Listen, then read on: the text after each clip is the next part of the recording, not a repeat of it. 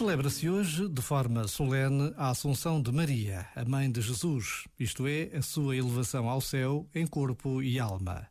Esta verdade da fé, recebida da tradição da Igreja, foi definida pelo Papa Pio XII e tem sido vivida ano após ano em todo o mundo numa enorme devoção a Nossa Senhora, que atravessa séculos de história e permanece intacta no coração de milhões de crentes.